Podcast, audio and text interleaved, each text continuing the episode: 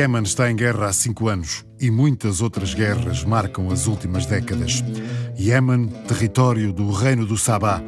A rainha foi cantada na ópera e André Malraux fez uma expedição em busca da capital do reino.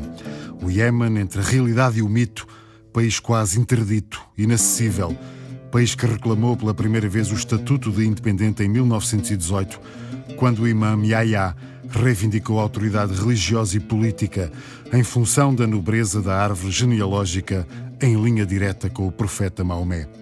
Voltaire escreveu o ensaio sobre os costumes e o espírito das nações e disse do Iémen que é o país mais agradável à face da terra, onde o ar é perfumado num verão contínuo com o odor das plantas aromáticas que crescem espontaneamente na natureza. No século XX, o território do Iémen esteve controlado pelo Império Otomano e pelo Império Britânico, foi reconhecido, anexado e de novo reconhecido pelo poderoso vizinho do norte, a Arábia Saudita. O outro vizinho de fronteira é o Sultanato de Oman. Entrando por essa fronteira e percorrendo mais de um milhar de quilómetros, sempre na margem do Mar Arábico até Aden, passamos por montanha e extensas praias. Há aldeias pobres de pescadores e pequenas cidades. O cheiro não é o do perfume descrito por Voltaire. Passamos em território que já foi e talvez ainda seja da Al-Qaeda da Península Arábica. 1100 quilómetros a partir da fronteira de Oman até Aden demoram três preenchidos dias de viagem. Não temos autorização para trabalhar nesta região do sul do Iémen. É nesta região sul tendo Aden como capital, que está instalado o governo liderado por Abd Rabu Hadi, que tem o apoio da coligação liderada pela Arábia Saudita. Principalmente sauditas e emirados estão instalados no sul do Iémen, onde controlam território e apoiam forças iemenitas leais ao presidente Hadi. No quarto dia de viagem, fazemos a transição entre o sul e o norte atravessamos uma terra de ninguém. A estrada é a mesma que é utilizada pela água quando a chuva é abundante. É uma espécie de leito de rio com um tapete de pedras entre montanhas. Também aqui há postos de controlo. Mais uma vez são os jovens, muito jovens, mas de idade indeterminada. São eles os senhores daquela estrada. Chegamos ao final com a sensação de um milagre.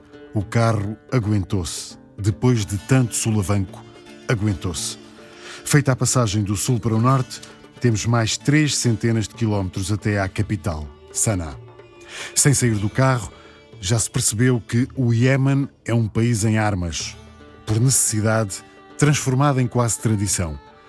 Paralelamente ao telemóvel, a Kalashnikov é o objeto mais visto. Nesta guerra que dura há cinco anos, muitos iemenitas recusam a ideia de ser uma guerra entre sunitas e xiitas. É o caso de Mohamed Ali Alouti, o líder do Conselho Revolucionário. ليست ليست بهذا المستوى ولكن السعوديه تعمل على ان تجند não, não é uma guerra entre xiitas e sunitas, mas a Arábia Saudita utiliza isso para mobilizar e arranjar razões e justificações. Utilizam isso a par de outras alegações políticas, como a de haver um governo legítimo no Iémen, o que não é verdade, tal como falam nos perigos para o comércio marítimo, entre muitos outros argumentos.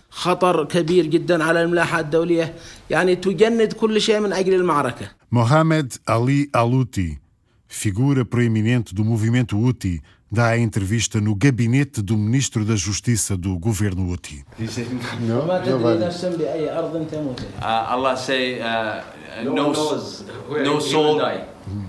Por receio de um ataque, não tem gabinete próprio. Nunca se sabe onde dorme. Cita o Alcorão para dizer que ninguém conhece a hora e o local da morte. Mohamed Ali Alouti é o líder do Conselho Revolucionário. Não tem dificuldade a identificar os responsáveis pela guerra no Iémen. أننا ننظر إلى أن اليمن تعتبر أسوأ أزمة إنسانية بحسب الأمم المتحدة de acordo com as Nações Unidas, o Iémen tem a pior crise humanitária. O Iémen vive esta situação provocada pelos homens. Quem são esses homens? É o criminoso Trump e a sua administração, é Mohammed bin Salman, é Mohammed bin Zayed. São todos criminosos responsáveis pela fome que atinge o Iémen, mas nenhum deles foi condenado. Em algumas declarações, as Nações Unidas até lhes agradecem por fornecerem alguma ajuda ao povo iemenita é o que dizem. O Tribunal do Reino Unido decidiu que a venda de armas à Arábia Saudita é ilegal e não respeita as leis e os princípios da União Europeia. Apesar disso, Theresa May manteve essa venda de armas. O mesmo aconteceu com a França, que manteve a venda de armas à Arábia Saudita. Estamos a enfrentar uma guerra de dinheiro no Iémen e o nosso povo está sob agressão em nome da prosperidade das fábricas de armas na Europa e nos Estados Unidos. Chega! O Iémen está a ser campo de experiência para as armas europeias e norte-americanas nos últimos cinco anos. A continuação destes crimes no nosso país exige mais atenção dos mídia e dos outros países. تحتاج إلى يقظة من قبلكم كإعلاميين ومن قبل شعوبكم حتى تقف إلى جانب مظلومية الشعب اليمني. Outro ponto bem definido na agenda de Mohamed Ali Alouti é a acusação frequente do apoio do Irão. Um apoio sempre negado com uma justificação pertinente. Podem dizer que obtemos alguma coisa do exterior, mas como é que conseguimos isso perante o bloqueio que enfrentamos? O único resultado do bloqueio é fome. Como é que podemos obter alguma coisa vinda de fora? Mohamed Ali Alouti avisa que o Iémen pode ser outro Vietnã e acredita na determinação dos iemenitas para conseguir vencer esta guerra. Desta entrevista avançamos para o Aeroporto Internacional de Sanaa. Está encerrado desde 2015. Um ataque da coligação liderada pela Arábia Saudita deixou o norte do Iémen sem possibilidade de ligação aérea com o exterior. Depois de um controle de passaportes e de passagem na máquina de raio-x, como se o aeroporto estivesse a funcionar, o carro corre na pista em direção a um avião carbonizado. Há outro avião semi-destruído. Também lá estão dois aviões de passageiros que não foram atingidos. Há tufos de ervas daninhas na pista que parecem condições de receber aviões. Há instalações destruídas de que não nos podemos aproximar. O aeroporto também abrigava instalações militares. Há uma torre de controlo que não se sabe se tem condições técnicas de funcionamento. O edifício está deserto e é controlado por militares. Tem vidros partidos, os tetos falsos caídos, os tapetes das bagagens parados. Há pequenos quadros eletrónicos a funcionar. Aeroporto Internacional de Sanaa, bem-vindos ao Iémen, 4 de julho de 2019, são 13 horas e 42 minutos.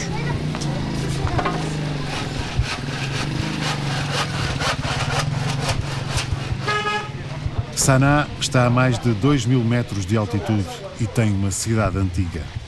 É a capital do Iémen reunificado desde 1990. Uma cidade que a tradição diz ter origem nos tempos bíblicos. A cidade antiga faz parte da lista de Património Mundial da Unesco. As marcas da guerra são quase inexistentes.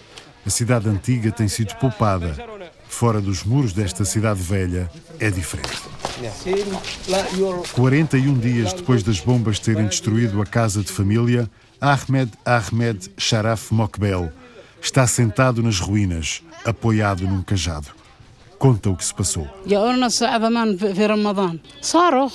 O ataque aéreo foi de noite durante o Ramadão. Os meus quatro filhos morreram. Fiquei eu e a minha mulher. Agora não tenho onde ficar. A minha saúde não permite que faça alguma coisa e não tenho qualquer tipo de apoio para reconstruir a minha casa.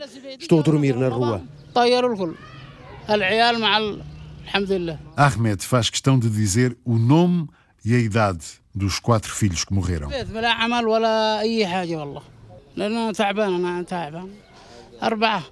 No muro, frente à casa destruída, estão cartazes com fotografias tiradas pouco depois do ataque.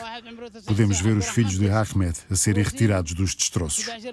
A casa do lado, onde morava o líder do Sindicato dos Jornalistas Yemenitas, também foi atingida e o dono ainda está hospitalizado. Outro alvo dos ataques foi o Ministério da Informação. Edifício semi-destruído, gabinetes cheios de estilhaços. O ministro deixou de ir ao gabinete. Dá uma entrevista num outro local e diz que escapou a uma tentativa para o assassinar. A guerra está numa espécie de compasso de espera. As forças no terreno marcam presença, mas não há alterações. Se fizermos uma análise política, a solução para o Iêmen não será militar. A questão é apenas entre iemenitas e, por isso, os iemenitas têm de falar uns com os outros sem qualquer intervenção de outros governos ou de outros países. Se os iemenitas se sentarem para negociar e trabalhar como um único país, o problema será resolvido, mas com a intervenção da coligação e de outros países, não haverá solução. O ministro da Informação, Daifullah al-Shami, deixa bem sublinhado que não há outra solução a não ser aquela que pode ser negociada entre iemenitas.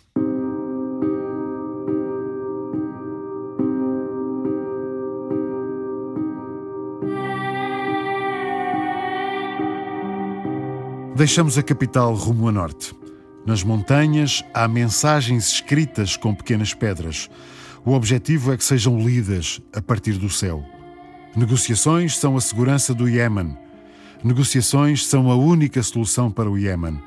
Duas frases que afastam a solução militar.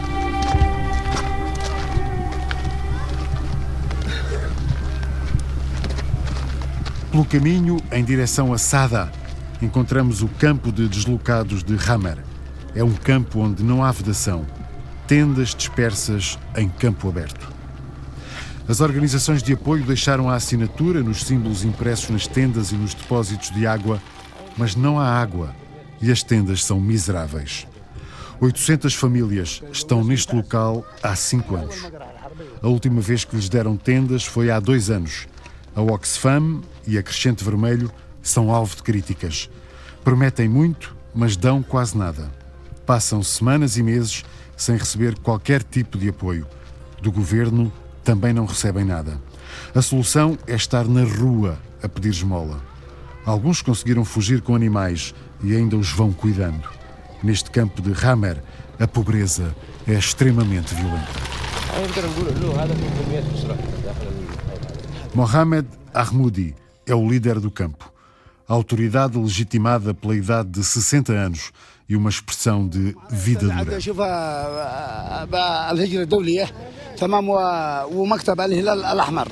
Mohamed Ahmoudi faz questão de mostrar o reservatório de água completamente vazio, absolutamente seco.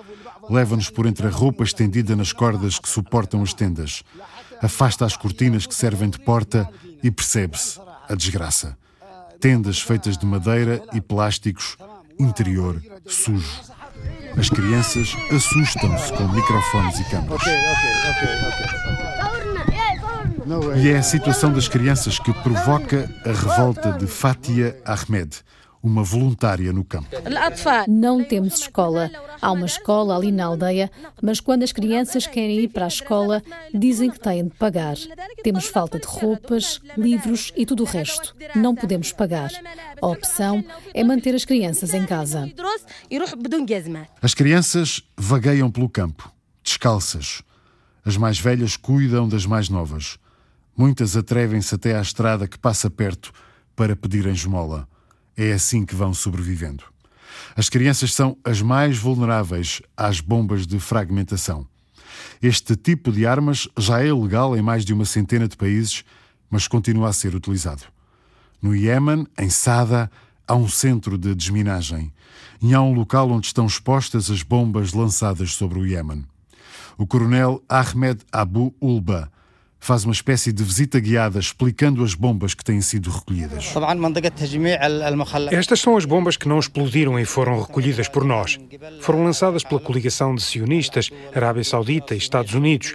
Entre elas estão as bombas de fragmentação que foram lançadas na maioria das regiões iemenitas, tais como as norte-americanas CBU-97 e CBU-87 e também as M77 e M71, que foram lançadas em várias regiões, como Hajha, Sadha, Amran e Udeida. Entre estas estão as bombas de fragmentação brasileiras, lançadas em Hajha e Sadha. São apenas uma pequena amostra do que foi recolhido em outras regiões. As bombas estão expostas, mas a desminagem continua. Numa colina, ali próximo, vários homens fazem pequenos corredores marcados por pequenas pedras e vão subindo em encosta com os detectores de metais. Nas proximidades há uma escola e depósitos de água. A coligação liderada pela Arábia Saudita é acusada de tentar matar civis, lançando bombas em locais como este.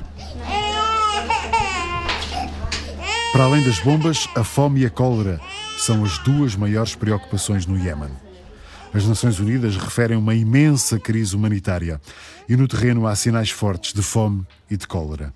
Os números são algo que é difícil obter com rigor, mas o Hospital Republicano de Sada é um exemplo quando procuramos casos de malnutrição. O pediatra Talfik Nasser é um jovem médico de 32 anos. Está há nove neste hospital. A principal razão do que acontece com as crianças é o meio ambiente e a pobreza. Nos arredores de Sadá, o bloqueio e os ataques aéreos são os principais problemas que provocam a malnutrição.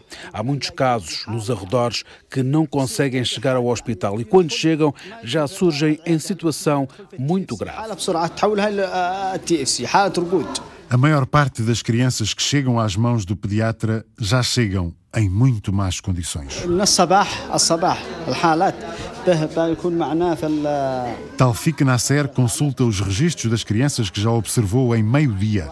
Faz as contas, 26 em 50 casos estão em más condições. 30 crianças, entre as 50 observadas, estão mal nutridas. Sete casos suspeitos de cólera. O pátio do hospital mostra como os recursos são escassos. Há camas de adultos em plena rua, os familiares em redor do doente. As mulheres, todas vestidas de negro, aguardam com as crianças ao colo, umas para a consulta, outras para as vacinas. O Dr. Ali sintetiza as preocupações. Temos problemas com malnutrição, diarreia, várias infecções e cólera. As crianças são as mais vulneráveis. Sim, as crianças com menos de 5 anos têm esses problemas: diarreia, malnutrição e broncopneumonia. Recebemos cerca de uma centena de casos por dia. Para estas crianças doentes, temos duas opções. Umas vão para isolamento por causa da cólera e outras vão para a pediatria por causa da malnutrição. Uh, uh, Na zona da tenda de isolamento para os casos de cólera, uma cortina separa as mulheres dos homens. O médico Ana Radnesser Al-Bakri dá conta dos últimos casos. Hoje tivemos cinco casos de cólera. Nos últimos três dias tivemos 17 casos e antes tivemos um caso de difteria. Este médico assinala um crescendo de casos. Os casos estão a aumentar e a capacidade deste departamento não é suficiente. Apenas temos 18 camas e por vezes temos de enviar crianças para outros departamentos. Estamos na cidade de Sada, a cidade útil por excelência. Foi daqui que partiu a revolução e o assalto ao poder em setembro de 2014.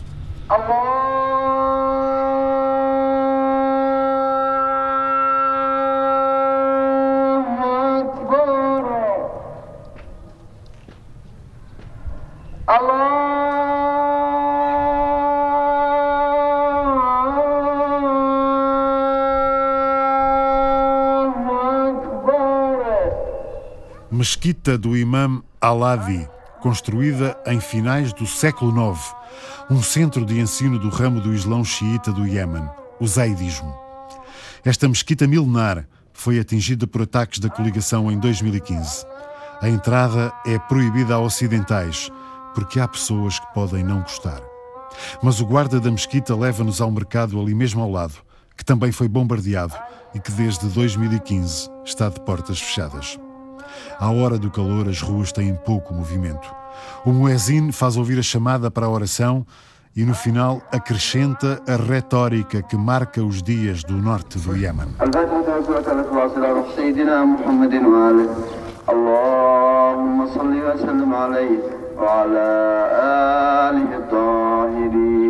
ونصر للإسلام والمسلمين والمجاهدين في سبيل ودمارا لأمريكا وإسرائيل والسعودية وأعوانهم Leiam o Corão pela alma do nosso profeta Maomé. A paz esteja com ele e pela sua família.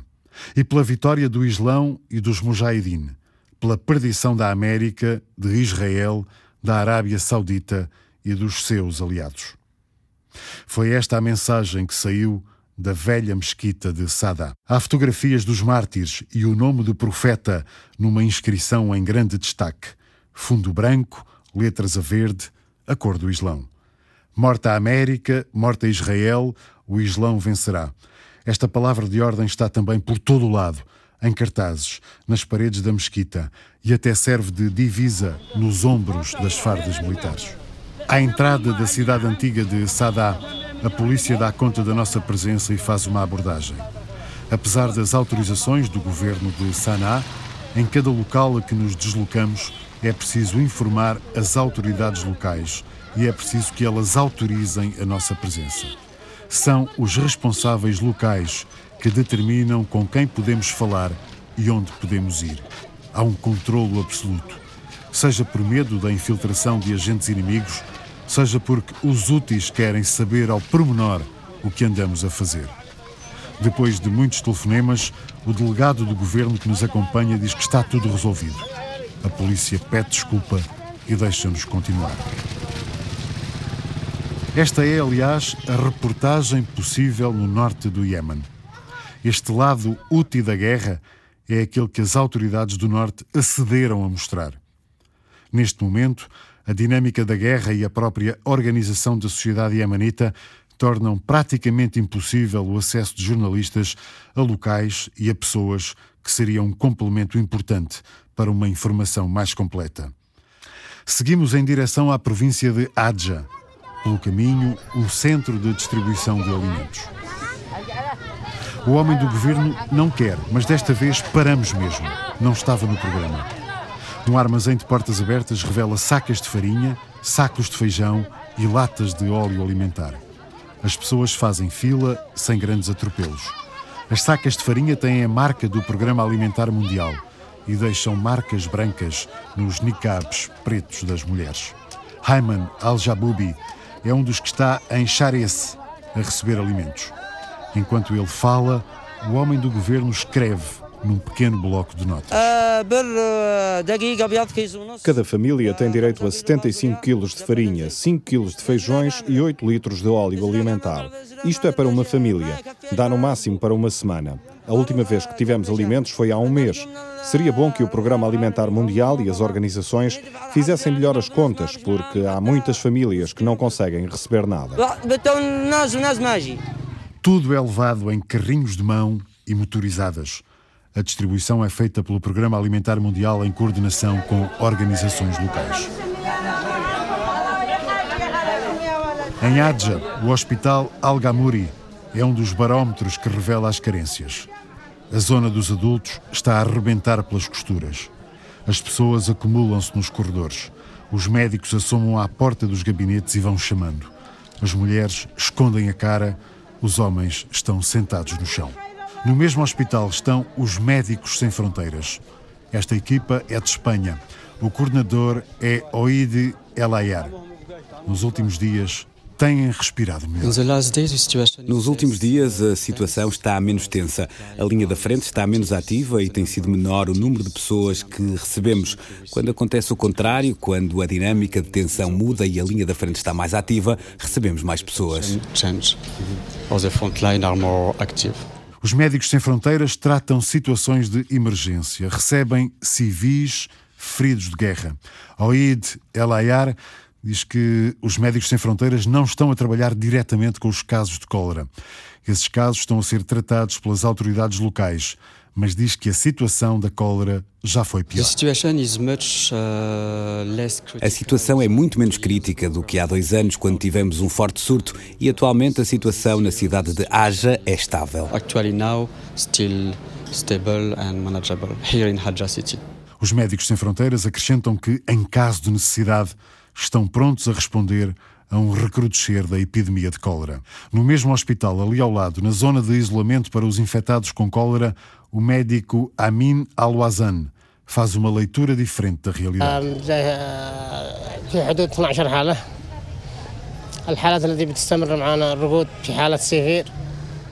Neste dia registaram 12 casos. Há seis casos que já estão internados há algum tempo. No dia anterior foram oito casos agudos de cólera. Muitos casos são medicados e regressam a casa. Amin Al-Wazan diz que os casos estão a aumentar. Saímos do hospital, estão mais de 40 graus. A caminho do porto de Odaida, encontramos o campo de deslocados de Aps. Não deve haver campo mais miserável. Barracas construídas com troncos e ramos de árvores, tapadas com plásticos. Pessoas e animais convivem no mesmo espaço. As casas, ou barracas, estão dispersas por uma larga área. Não há vedação, não há casas de banho, não há água, não há cuidados de saúde. Há terra árida, calor e uns estrados para dormir. Os muitos jerrycans para a água são sinal de que ela não existe neste campo de Abs. Há crianças a lavar roupa num alguidar. O campo junta-se à chegada dos forasteiros. As pessoas pensam que se trata de uma organização que vem deixar algum tipo de ajuda. Um velho com uma toalha a proteger a cabeça e a tradicional futa, um pano amarrado à cintura como se fosse uma saia, esse velho conta a história do ataque aéreo que lhe matou o filho. Há um que explica a vida no campo. A vida aqui é miserável.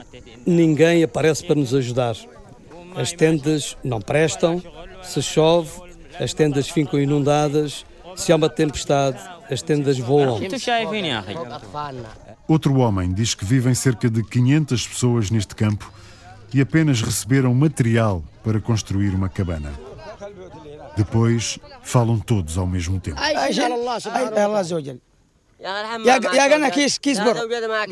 Dizem que passam fome. Por vezes recebem apenas um saco de farinha no mês. E há cerca de um mês e meio que não aparece ninguém para ajudar. Quando alguém aparece, toma nota dos nomes das pessoas, mas depois nada acontece.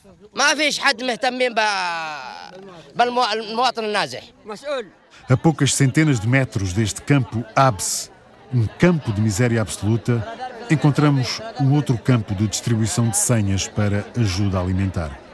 O cartaz na parede dá conta da presença do Programa Alimentar Mundial e do Conselho Dinamarquês para os Refugiados. Há longas filas para receber as senhas. Centenas de pessoas identificam-se e os funcionários verificam se o nome consta da lista. Depois recebem as senhas e colocam a impressão digital à frente do respectivo nome. Os alimentos hão de ser levantados num outro local. Pedimos para falar com a responsável por este centro, mas depois de muitos telefonemas, a resposta é negativa. Não há autorização. De maneira informal, esta responsável foi dizendo que fornecem alimentos a cerca de 69 mil pessoas. Pergunto porque é que as pessoas que estão sem alimentos no campo de Abs, ali a poucas centenas de metros, pergunto porque é que essas pessoas não podem receber alimentos, estando elas a enfrentar uma situação de carência absoluta. Responde a responsável que as pessoas do campo de Abs não estão na lista. Contraponho que o estado de miséria é tal que essas pessoas correm o risco de adoecer ou morrer se não conseguirem alimentos. A resposta chega com um encolher de ombros, um olhar inexpressivo e uma frase de burocrata: temos de seguir as regras. Em Odeida joga-se muito desta guerra no Iémen. O porto da cidade é estrategicamente decisivo. A cidade está controlada por forças úteis. Os altifalantes debitam canções e discursos de motivação para a guerra. A única entrada que liga Odeida ao norte tem postos de controlo e há contentores empilhados a barrarem as avenidas. Nas ruas há sacos de terra amontoados em zonas estratégicas.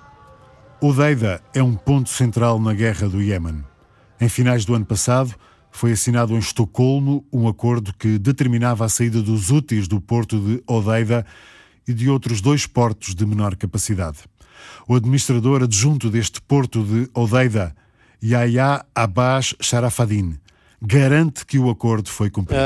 فإننا نرى اختفاء لهذه المظاهر العسكرية وتم إعادة الانتشار والتموضع nós temos três portos, o Deida, Salif e Raiza Agora, nestes portos, não há qualquer presença militar. Todos os soldados e combatentes dos comitês populares foram retirados.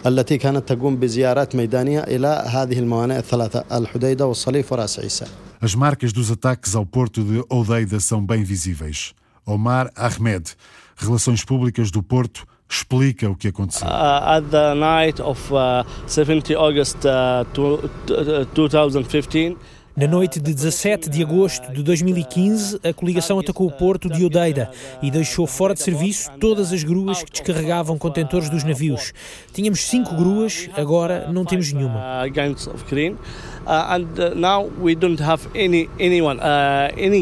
Cinco gruas para descarregar contentores dos navios foram atingidas. Duas tiveram que ser desmanteladas, decorrem trabalhos para recuperar as outras três. Ao porto de Odeida chega ajuda humanitária e combustível. Antes de entrarem no porto, os navios são controlados pela ONU e pela coligação liderada pela Arábia Saudita. Em terra, o cerco a Odeida não está fechado, mas há apenas uma estrada para entrar e sair da cidade.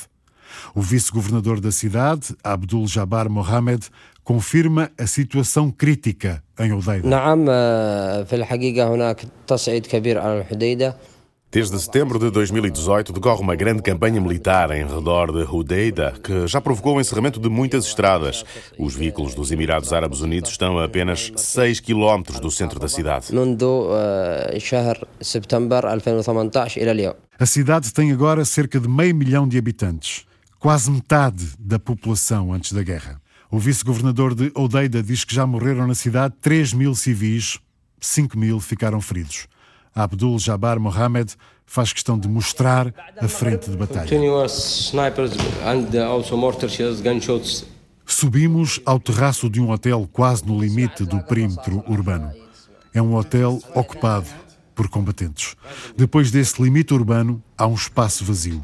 Poucas centenas de metros à frente, as zonas de arvoredo onde estão as forças da coligação liderada pela Arábia Saudita. Não há cessar-fogo em Odeida. A troca de tiros para marcação de terreno decorre principalmente durante a noite. Os traços luminosos rasgam o céu. Ouvem-se algumas explosões.